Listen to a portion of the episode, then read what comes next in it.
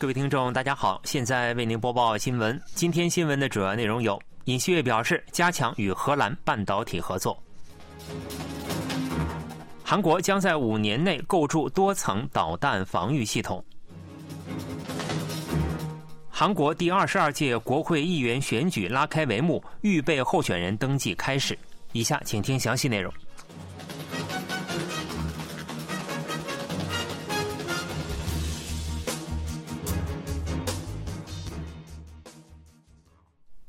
韩国总统尹锡悦十二日起对荷兰进行国事访问，以尹锡悦访问荷兰为契机，两国将进一步加强半导体的合作关系。这是一九六一年两国建交以来，韩国总统首次对荷兰进行国事访问。尹锡悦抵达荷兰后，受到荷兰王室和政府官员的热烈欢迎。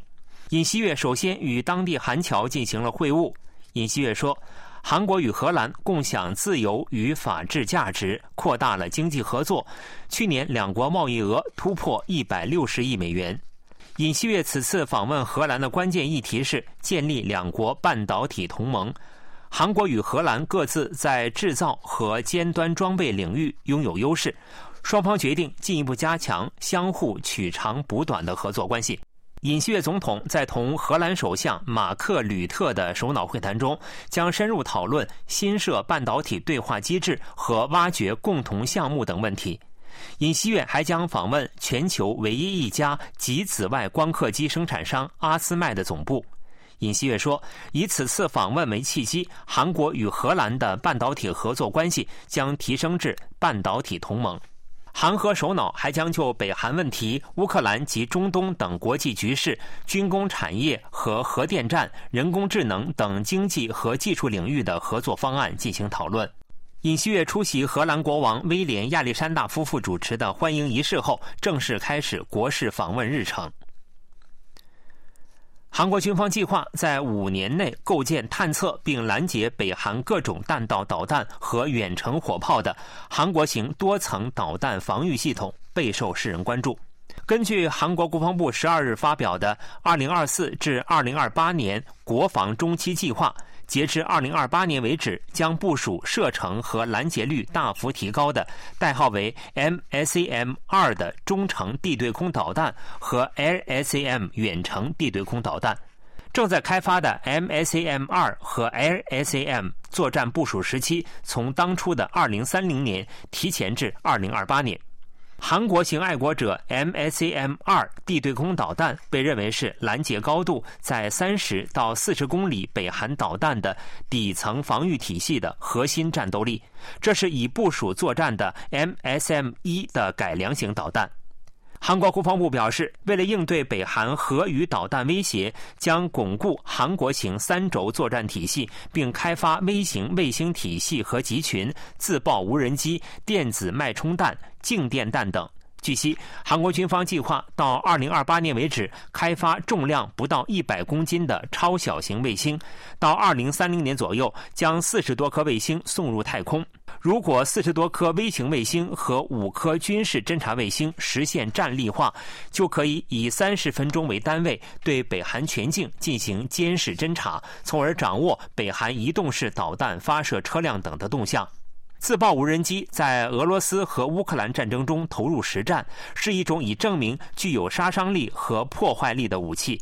韩国军方认为，如果数十架搭载重量为三至四公斤左右炸弹的无人机冲向目标，其破坏力将相当大。蜂群无人机具有成本相对较低、打击及破坏半径较高的优点。国防部表示，通过改良电子电器和舰艇用电子战装备，提高电子战执行能力。搭载电子电器的飞机能执行对敌人雷达和指挥通信网进行电子攻击任务。舰艇用电子战装备安装在舰艇上，能对敌人雷达和对舰导弹进行电子攻击。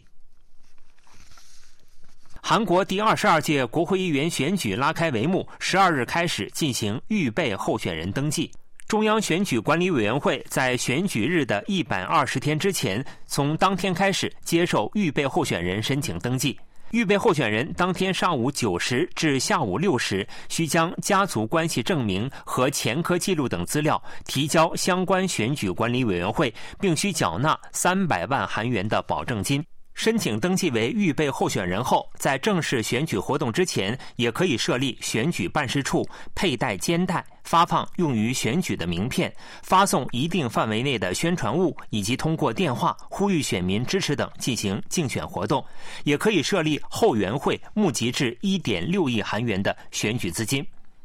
预备候选人登记日截至候选人申请登记之前，候选人申请登记时间为明年三月十一日至二十二日，届时朝野也将完成各选区的竞选对阵表。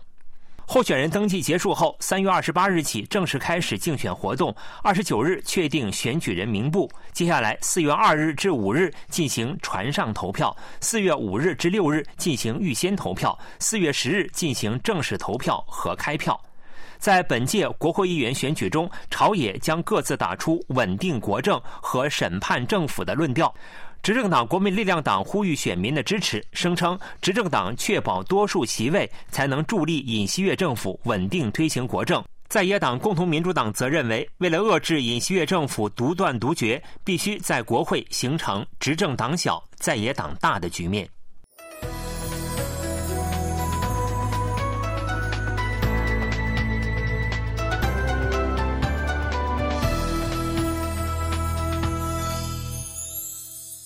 KBS World Radio，这里是韩国国际广播电台新闻节目，欢迎继续收听。在执政党国民力量党革新委员会敦促党领导层和中间议员做出牺牲，结束委员会活动之际，该党议员张继元宣布将不参加明年的国会议员选举。十二月十二日，张继元接受 KBS 电话采访时表示。为了尹锡悦政府的成功和国会议员选举胜利，我觉得应该不参选。我始终有这种想法。张纪元说：“虽然个人的政治生涯和地区居民都很重要，但追根究底，还是尹锡悦政权的成功更为重要。国会议员选举获胜是最基本、最起码的要素。”他说：“尤其是江西区厅长选举失败后，心中一直有不参选的想法，剩下的只是何时公布的问题。”十二日，张纪元召开记者会，正式宣布不参加国会议员选举。今年十月，在波兰的议会选举中，与在野党联合，时隔八年成功夺回政权的前总理图斯克被确定为波兰新任总理。当地时间十一日下午，波兰众议院以二百四十八票支持、二百零一票反对的结果，选举前总理图斯克为新一届政府总理。图斯克总理将于十三日，波兰总统安杰伊杜达宣布新政府成立并正式就任。十四日将出席在比利时布鲁塞尔举行的欧盟首脑会议，正式开始总理日程。时隔八年第二次连任总理的图斯克在演讲中表示：“我们将携手一起，让一切都步入正轨。”据展望，与前政府不同的是，图斯克总理领导的波兰将走亲欧盟路线。部分人士提出，与在野势力联合执政后，新政府有可能推翻前政府时期推进的各种政策或核心事业。此前，韩国与波兰签订的防卫产业合同也有可能会受到影响。英国《金融时报》上月报道说，波兰实现政权交替，加之资金不足，有人担忧向波兰出口武器的合同或会告吹。据有关资料显示。图斯克毕业于格但斯克大学历史学系，他在2001年创建公民纲领党并担任主席。在他的领导下，公民纲领党在2007年的波兰议会大选中获胜，因此得以出任波兰总理，并于四年后连任。迄今为止，图斯克仍是波兰任期最长的总理。新闻播送完了，是由于海峰为您播报的，感谢各位收听。